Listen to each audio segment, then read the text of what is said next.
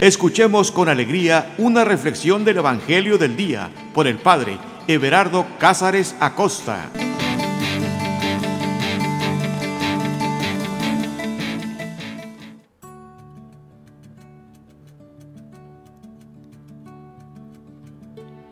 Carta de amor.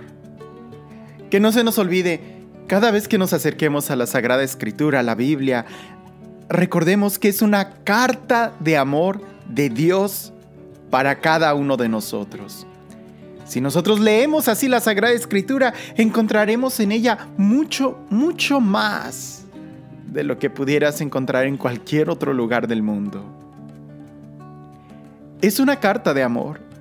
Y como carta de amor, puedo asegurarte que está llena, eh, llena de mucho sabor. Es decir, cuando la lees pensando en eso, en que es una carta de amor que Dios te está escribiendo, la saboreas, la disfrutas, la vives. Hay una gran diferencia. Eh, por ejemplo, piensa en esto. Ah, si yo te hago la pregunta, ¿cuál ha sido la mejor comida que tú has probado? Sé honesto, ¿qué, qué comida te gustaría volver a probar? Muchos de nosotros casi indudablemente vamos a decir la comida de mi mamá, la comida de mi abuelita. Ante la pregunta sencilla, ¿quién es el mejor cocinero que has tú conocido? La mayoría de la gente dice mi mamá, mi abuelita. ¿Por qué? Porque ellos le ponen un sazón que los demás no tienen. El amor cuando cocinan pensando en ti, preparan la comida de manera diferente. Hay algo especial. Así que el mismo platillo, la misma receta, de una mano a otra mano, hay una gran diferencia. Pero cuando te la hacen con amor, hay mucho sabor. Cuando leas la Sagrada Escritura, piensa en eso. Hay mucho sabor, hay mucha vida. ¿Por qué? Porque es Dios quien escribió esto, quien inspiró estos textos pensando en ti, en que tú puedas saborear, disfrutar, vivir cada línea. No son solamente historias, sino que es son consejos de amor. Son, son como granitos de sal que cuando tú los tomas ellos producen en ti la capacidad de disfrutar y saborear la vida. No la leas a prisa, léela con el corazón. Y en este momento nos disponemos para poder escuchar en plenitud, con atención, con amor, estos textos. Así como cuando se saborea un manjar, un platillo exquisito y no quieres que se termine el tiempo ni el sabor en tu paladar. Con esa misma actitud acércate a este texto y deja que sea Dios quien te vaya impregnando de su amor, de su sabiduría, de su presencia. E iniciamos en el nombre del Padre, en el nombre del Hijo, y en el nombre del Espíritu Santo. Ven Espíritu Santo, llénanos de ti. Ven amor del Padre y del Hijo, llénanos de ti. Tú que fuiste quien inspiró estos sagrados textos. Haz Señor que también en ti nosotros podamos leerlos y podamos encontrar en ellos la inspiración, la fuerza, el ánimo, el coraje, el entusiasmo, la alegría, el amor, la paz, la luz para nuestro diario vivir. Ven Espíritu Santo y que tu palabra brille en nuestros ojos, que tu palabra sea esa luz en nuestro diario caminar. Ven Espíritu Santo y que estas líneas cobren fuerza, se transformen en fuego en nuestro ser, para que podamos de una manera más plena, más profunda, entrar en esta comunión contigo. Ven Espíritu Santo. Ven amor del Padre y del Hijo, dulce huésped del alma, llénanos de ti. Espíritu Santo, te pido también por aquellas personas que van a estar escuchando este audio, que de la misma manera que tú a cada uno de nosotros nos unges, nos transformas, nos llenas de ti. También ellos en donde quiera que estén, cualquiera que sea la situación de vida que estén atravesando, puedan encontrar en ti el descanso y en tu palabra la sabiduría. Ven Espíritu Santo, ven llénanos de ti, ven dulce huésped del alma, llénanos de ti, danos la libertad, danos el amor, danos la paz, danos lo que necesitamos para poder vivir la vida que tú quieres que vivamos. Llénanos de ti, llénanos de ti.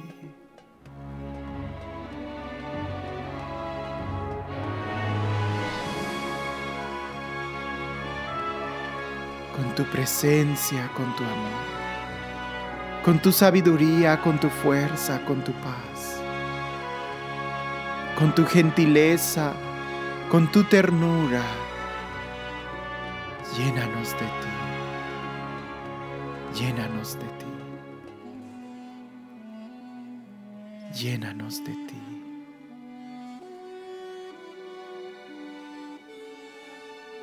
Eres bienvenido en nuestras vidas.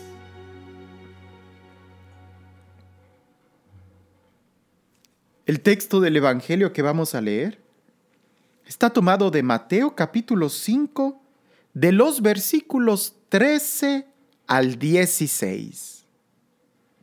Mateo capítulo 5 de los versículos 13 al 16. Y dice así. Vosotros sois la sal de la tierra.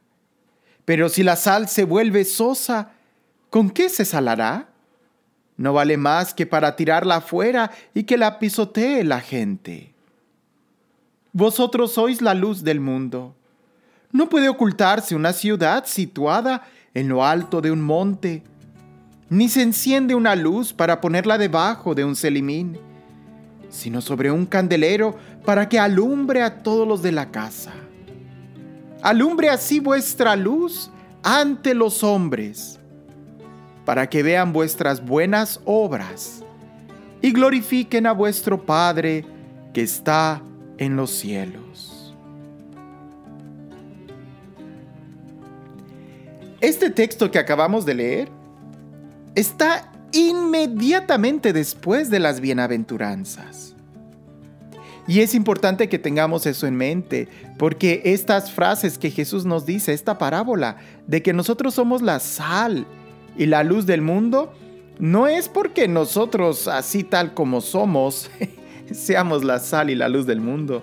Algunos quizás nos sintamos más como focos fundidos o como una papa mal cocida sin sabor. Ah, no, eh, un contexto.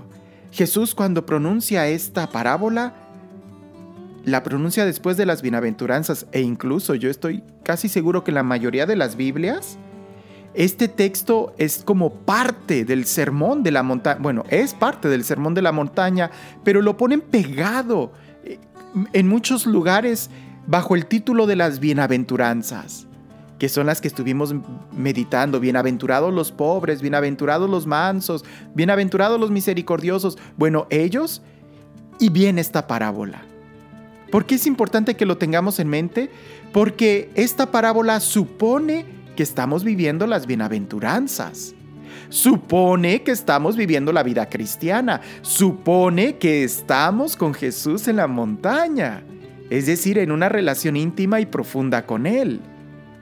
Entonces, si nosotros estamos viviendo esta vida cristiana, esta vida en el Espíritu, tiene sentido que Jesús nos diga, eres la sal, eres la luz. Pero si alguien no está viviendo la vida cristiana, si alguien no está viviendo las bienaventuranzas, pues por supuesto que no va a ser la sal ni la luz. Por eso sería bueno que empezáramos nosotros preguntándonos qué tanto yo estoy viviendo mi cristianismo, mi fe. Qué tan profundo yo estoy viviendo mi vocación, lo que, a lo que Dios me está llamando. Porque solamente así y solamente de esa manera, viviendo yo eh, lo que soy, lo que, a lo que Dios me ha llamado a hacer, es que voy a hacer sal y luz. Nadie da lo que no tiene. La, boca habla de lo que está lleno el corazón.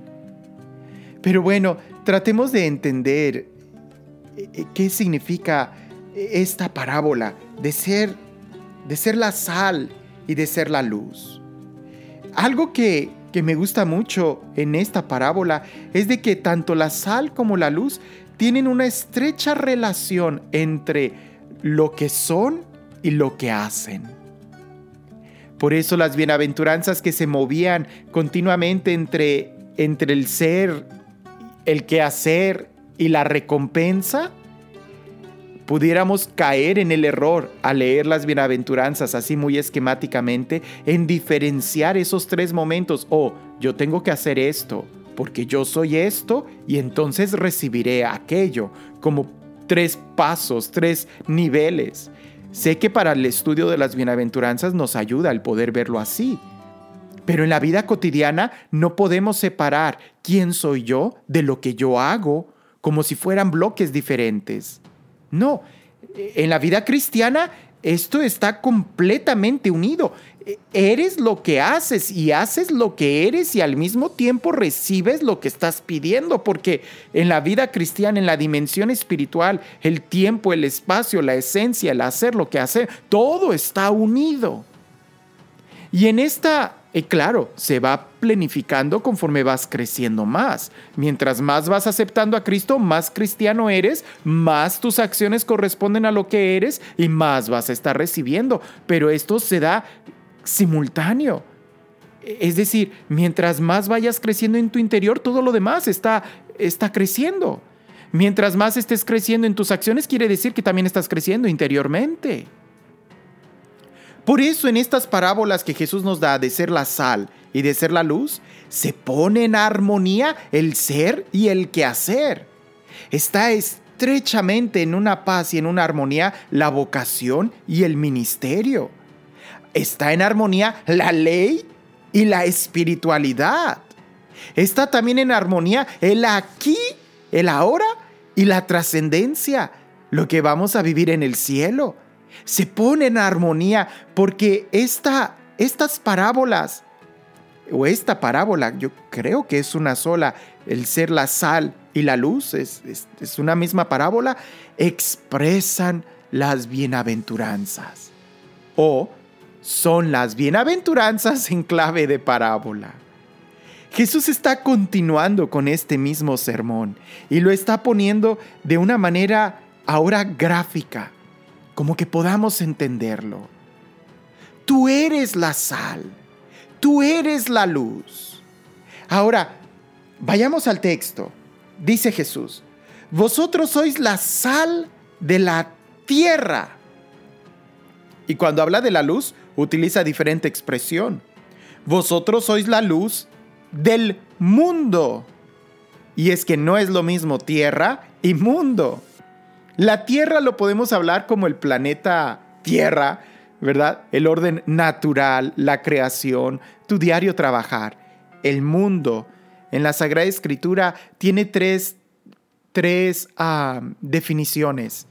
El mundo como planeta Tierra, que en este momento se diferencia al utilizar la palabra tierra, entonces no aplica ahí.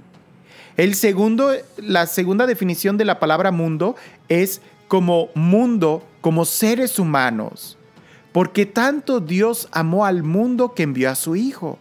Entonces la segunda definición o aplicación de esta palabra es al género humano.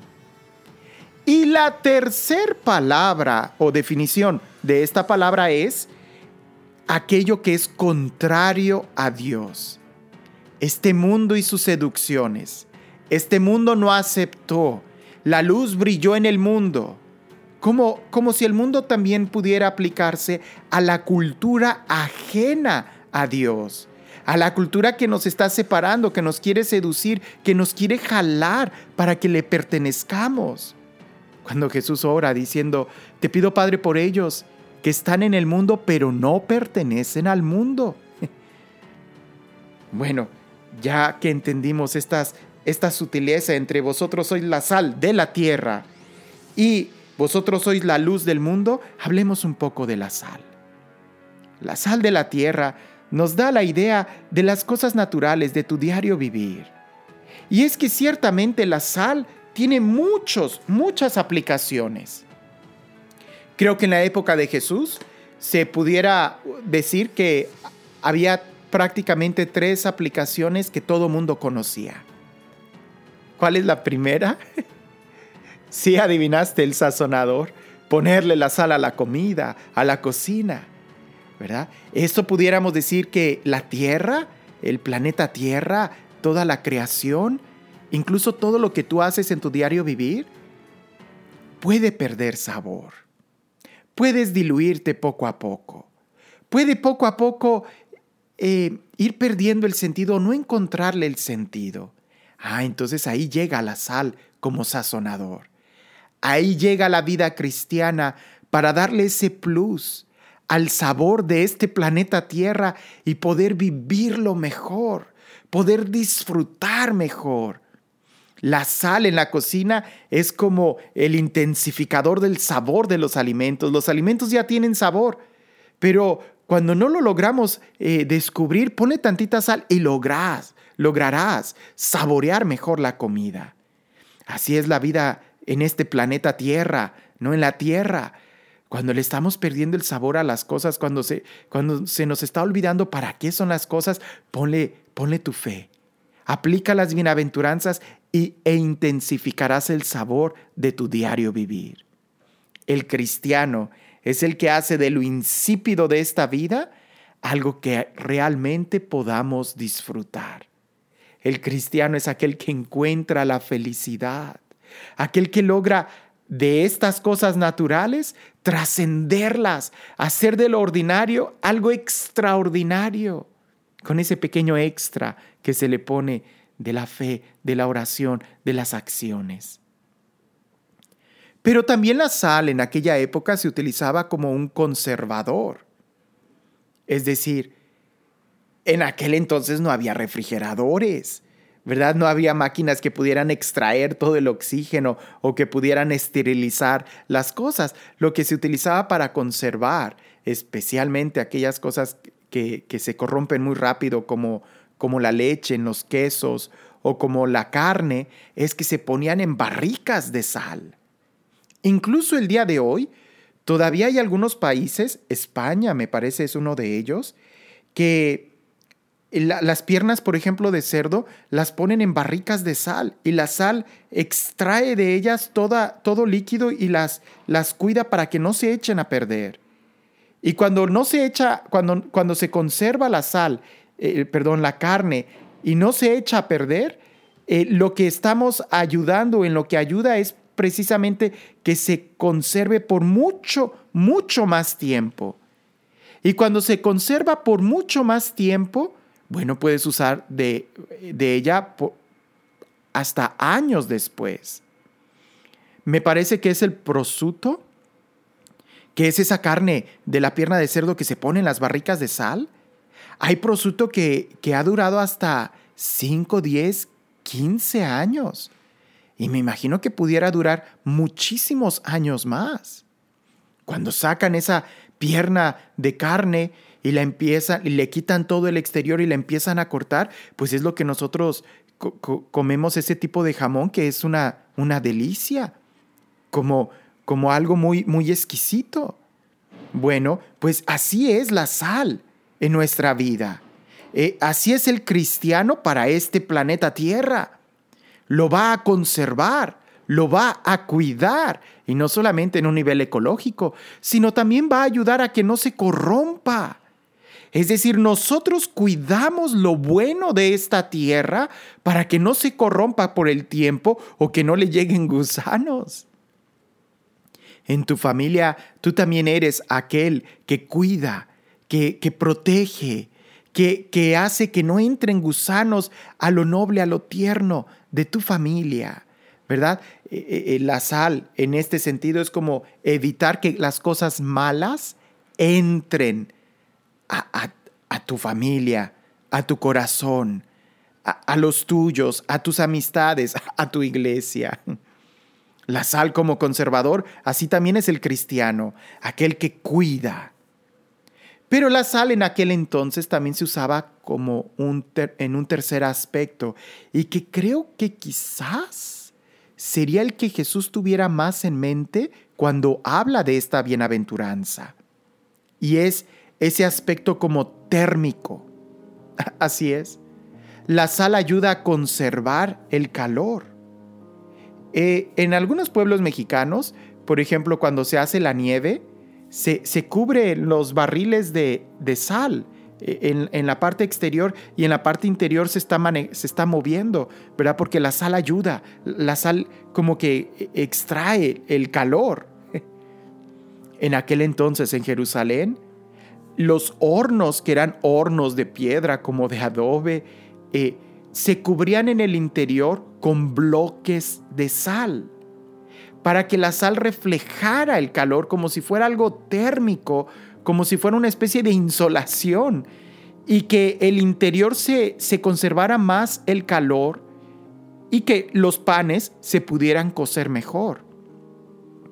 ¿Por qué digo que quizás sea esta la idea que Jesús tenía en su mente cuando pone el ejemplo de la sal? Es porque cuando la sal, estos bloques de sal, con el tiempo o con exceso de calor, se quebraban. No sé si tú lo has experimentado, pero los granos de sal, ah, cuando yo estaba más pequeño, me gustaba mucho, sobre todo cuando iba a los ranchos, agarrar los granos de sal y aventarlos al, fuego y estos explotan. se, se, pulverizan en, pequeñas fracciones. No lo vayas a hacer en tu cocina, pero, pero sí, cuando agarras un grano de sal, de esa de sal de mar, y la pones en el, en el calor, e, esta como absorbe mucho el calor, explota. Bueno, esos bloques de sal adentro de los hornos también con el tiempo se iban quebrando.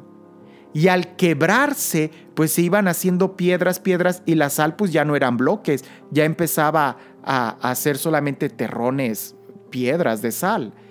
Y entonces lo que hacían era, como ya no servía para, para cuidar el calor, ¿verdad? Lo que tenían que hacer era sacar las palas y la aventaban en el camino. ¿Y por qué precisamente en el camino? Pues porque la gente al pasar sobre ella la, desbarataba, pero hacía que la sal en el camino lo protegiera de que no creciera hierba. Y entonces los caminos se iban a conservar más limpios, porque aunque la gente no caminara mucho o aunque lloviera, la, sal evitaba que, creciera hierba. Bien, así también es el cristiano, especialmente en tu familia, con los tuyos. Somos como esos bloques de sal que hace que el amor en el interior se conserve, que el calor se conserve en tu familia. Y al tú conservar el, el, calor, el amor, las virtudes, haces que tus hijos vayan creciendo como esos panes que se van cocinando adentro del horno para que salgan con ese aroma. Bien, Así es el cristiano. ¿Cómo te das cuenta? En estos tres eh, usos comunes que se daba la sal para sazonar la comida, para cuidar la comida y para cocinar los panes, la comida. Bueno, pues así también es el cristiano. Es el que le da sabor a la vida, es el que ayuda a que la vida no se corrompa, no se echa a perder y es el que hace que las virtudes vayan creciendo con mayor fuerza en el interior del corazón de cada uno de nosotros e indudablemente también de la familia. Esa es la, la visión y la, la, la vocación del, del ser cristiano. Ahora, también pudiéramos nosotros empezar a, a ver todos los, el ejemplo que tiene con, con, la, con el sentido de cuando se pierde, cuando se pierde el sabor, cuando se pierde la esencia. Es difícil encontrar una buena traducción porque nosotros no tenemos en el español como en otros idiomas la palabra precisa que se utiliza para decir cuando la sal pierde su capacidad o su propiedad. Y su propiedad, pues ya dijimos, era también conservar el calor. En algunas traducciones dicen si la sal se desvirtúa. En otras traducciones dice si la sal se descabeza. Como si la sal tuviera cabeza, pero lo que está diciendo es que si la sal se va quebrando, ¿con qué la vas a pegar? Piensa en esa idea de los bloques de sal. Si, si ese bloque de sal se quiebra, ¿con qué lo vas a pegar? ¿Con agua? Pues lo vas a desbaratar. No sirve ya para eso. Ya perdió su esencia, su cualidad. Ya ni cuida el calor, ni tampoco eh, el, calor, el calor se va a escapar. Entonces, ¿para qué sirven esos bloques? Para tirarlos afuera y que la gente pise sobre ellos. No sirven para lo que eran, sino para hacer una burla. Ahorita recuerdo yo el ejemplo de el juez Sansón, que Dios lo puso como juez para el pueblo, que Dios le dio una fuerza a él para proteger al pueblo. Pero ¿qué fue lo que hizo este hombre? Dejarse seducir y perdió su fuerza, ¿verdad? Y al perder su fuerza, ¿qué sucedió? Se burlaban de él, lo tenían como un juguete. Ya no servía para juez, sino para que la gente lo pisara, se burlara de él. Y si leemos esa vida de Sansón, nos vamos a dar cuenta que pues él no, no, no nunca oró, nunca escuchaba la palabra de Dios.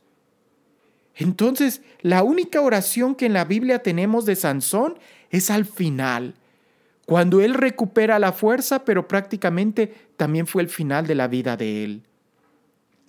El cristiano, nosotros, no podemos recuperar nuestra fuerza, nuestro sabor, eh, la capacidad de conservarnos y nuestro calor en las cosas de afuera, sino adentro. Y eso, ¿vieran cuántos, cuánto sucede? Que hay muchas personas que están buscando la felicidad en las cosas de afuera, cuando más bien tendrían que buscarla en, en las cosas de adentro, y muy, muy, muy adentro donde Jesús está esperando por ti. No, no es afuera, sino adentro. El sabor de la vida no lo vas a encontrar afuera haciendo cosas cada vez más locas y viajes extravagantes y exóticos y actividades de gran riesgo. No, cuando haces eso y termina esa adrenalina, te descubres más cansado, más agobiado. La forma de recuperar la sal la forma de recuperar el sabor y la propiedad de la vida no está afuera, sino adentro. Volviendo a Dios, volviendo a las bienaventuranzas. Y es aquí donde nosotros también pudiéramos decir que en la vida cristiana a veces nos enfocamos en cosas exteriores, cuando más bien debemos de enfocarnos más en las cosas interiores, porque mientras más lleno esté tu corazón, naturalmente más fácil o naturalmente vas a vivir tu vida cristiana. Nadie da lo que no tiene. Y es algo que Jesús reprocha a los fariseos muchas veces. Cuando ellos se preocupaban por cosas exteriores, pero su interior estaba vacío. Jesús dice, este, este pueblo me honra con los labios, pero su corazón está lejos de mí. En otra ocasión dice, no todo el que me diga Señor, Señor entrará en el reino de los cielos. En otra ocasión, cuando Él está hablando de la necesidad de, de, escuchar su palabra y de ponerla en práctica, nos da el ejemplo de aquel que construye sobre roca. A los mismos fariseos los llama en una ocasión sepulcros blanqueados. Por fuera bonitos, pero por dentro no. nosotros no debemos de confundir. Las acciones son sumamente importantes, ¿verdad? Eh, eh, Santiago nos va a decir, muéstrame tu fe sin obras, que yo te la muestro con obras. Las obras son importantes, pero estas obras brotan y deben de brotar del corazón. Si tú no cuidas la esencia de tu corazón, aunque estés haciendo obras, estas terminarán siendo vacías, terminarán destruyendo, haciendo ruido. San Pablo lo va a decir, si no tienes amor, de nada te sirve. Pero aunque hablaras las lenguas de los ángeles, si no tienes amor, son solamente como címbalos que aturden. Entonces aquí el énfasis es, primero, el amor, el corazón, el sabor, el vivir el interior, la fuerza que brota del interior. Y la segunda parte de esto, por eso digo que la parábola es una sola, ser luz, eh, ser sal y ser luz. Porque precisamente el ser luz implica la acción de salir. Como te das cuenta, el cristiano, después de haber vivido las bienaventuranzas y de tener esta vida romántica que sí se vale y que deberíamos de buscarla, de enamorarnos de Dios, porque ahí es donde encontramos la fuerza, pero el cristiano encuentra este reto, el o estos peligros, el poder perder la fuerza, la sal, o el ocultarla, la luz. Por eso esta segunda parte habla muy claro de vosotros sois la luz del mundo. Y el mundo concretamente enseñar, proyectar, iluminar a esta gente, a este pueblo, a esta, a esta sociedad, al mundo que se opone a Dios. Nosotros somos esta luz que ilumina, ¿verdad? No para que se esconda, nosotros no podemos vivir nuestro cristianismo escondidos en la sacristía, nos dijo una vez el Papa Francisco. No, no podemos vivir eh, nuestra fe solamente escondidos en el templo. No, es para que brille allá afuera, pero que brille de una manera natural, genuina. La luz va a ser útil cuando ilumina el camino, cuando lo muestra pero si la luz brilla de tal manera que encandila y enseguece, no sirve, al contrario. ¿A qué me refiero? Que el Evangelio se propone, jamás se impone. Nuestra vida, nuestras acciones deben de ser así, naturales. Tanto la sal como la luz, cuando están en el justo medio, en, en, en la porción correcta pasan desapercibidas y cómo son útiles.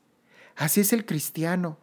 Cuando el cristiano está viviendo en justo medio su vida, pasa desapercibido. La mayoría de los santos en su vida pues fueron casi desapercibidos. Es hasta el final cuando se reconoce quiénes eran. La sal cuando está en el justo medio en la comida, no, no, no, la, no la notas. La notas cuando no tiene y la pides, o la notas cuando está demasiado salada, que no la puedes comer. La luz, el foco, por ejemplo, pensemos el día de hoy en un foco. El foco pasa desapercibido, nadie voltea a ver los focos. Al menos que éste esté medio parpadeando, que esté muy fuerte, que encandile, como un flash, o que se haya fundido entonces sí hay que voltear a ver al foco para cambiarlo. Pero el cristiano, la persona en sí misma, la persona de carne y hueso, tú y yo, debemos de pasar desapercibidos. ¿Quién es a quien nosotros debemos de iluminar o señalar con nuestras acciones? Al Espíritu Santo, a Jesús. Es así de manera tan natural que nosotros mostramos quién es Dios.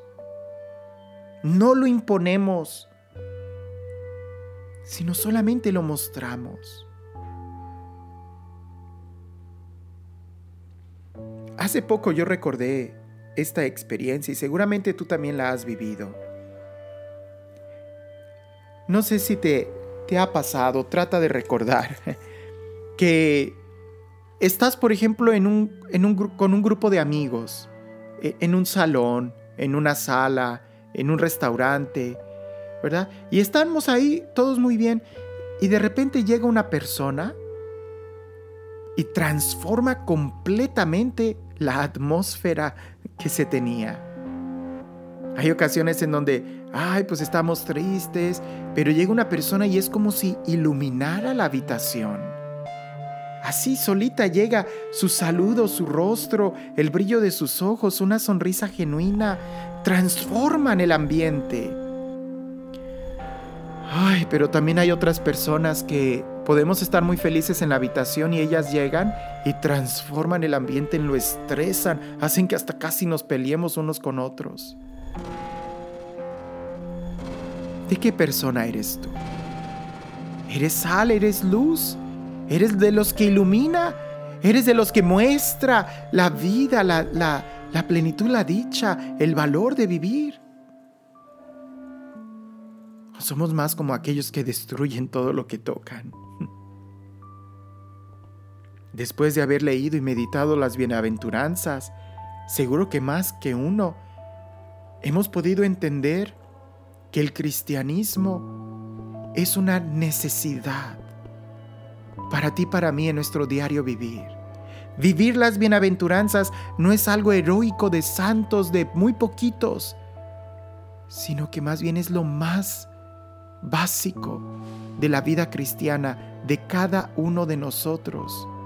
Porque es precisamente esas, las bienaventuranzas, que son los requisitos para ser cristianos y para llamarnos cristianos. Sin ellas estaríamos tan lejos de poder entender todo lo demás. Jesús al pronunciar esto, o el evangelista San Mateo al querer recuperar y ponerlo al principio de la enseñanza de Jesús, lo hace con toda la finalidad de que nosotros podamos entender que esto es el distintivo de la vida cristiana son como los primeros pasos a la introducción a la vida cristiana, las bienaventuranzas. Y aquí se trata de que nosotros seamos la sal y la luz. Y quizás, quizás sí, desde el momento en que tú has aceptado a Jesús en tu corazón y que estás viviendo, desde el momento en que fuiste bautizado y que tus papás y padrinos empezaron a cuidar tu fe, desde el momento quizás desde de allá en el rincón de tu de tu conciencia recuerdas a tu abuelita rezando el rosario, quizás sí, sí tienes algo de sal en tu corazón. Si sabes y has tenido esa vislumbre de disfrutar la verdadera felicidad en en Dios, en Jesús. Pero ahora es tiempo de que crezca, de que ese sabor de nuestra vida de que esa capacidad de poder conservar las virtudes, los valores, lo que es bueno, se cuide nuestro corazón, que podamos cuidar el calor, el amor. Algo también que tiene la sal y la luz es de que éstas encuentran la razón de su existir en el momento en que se dan. La sal es útil cuando se disuelve en un caldito. La luz es útil cuando ésta se da, cuando ilumina. Te lo pongo con otros ejemplos. El río es río cuando da el agua. El río jamás bebe de su propia agua. El árbol es árbol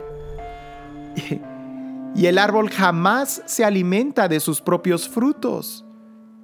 De la misma manera, el árbol jamás, jamás disfruta de su propia sombra.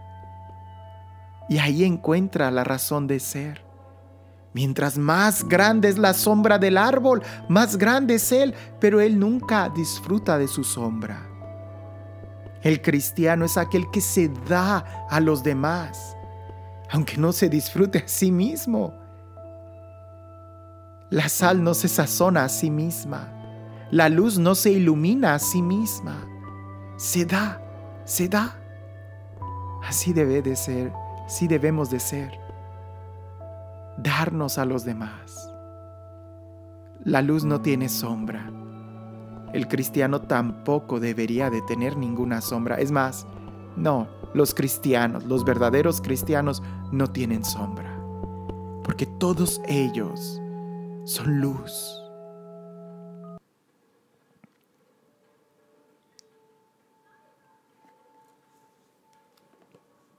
Vosotros sois la sal de la tierra.